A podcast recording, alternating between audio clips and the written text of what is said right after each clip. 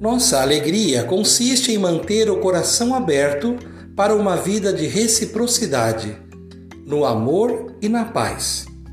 Os nossos encontros com as pessoas precisam ser ricos de significado, alegres como as canções, que, embora sejam diferentes, se sustentam na sintonia dos compassos com a pausa necessária de cada tempo e combinadas por notas que constroem a harmonia perfeita de sons entre o silêncio.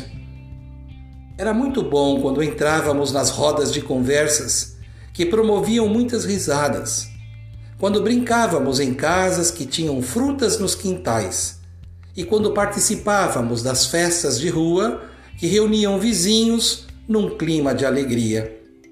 É urgente resgatarmos esses espaços em nós e em nossa vida. Espaços para o diálogo como compromisso de amor, de respeito e de valorização do outro na sua singularidade.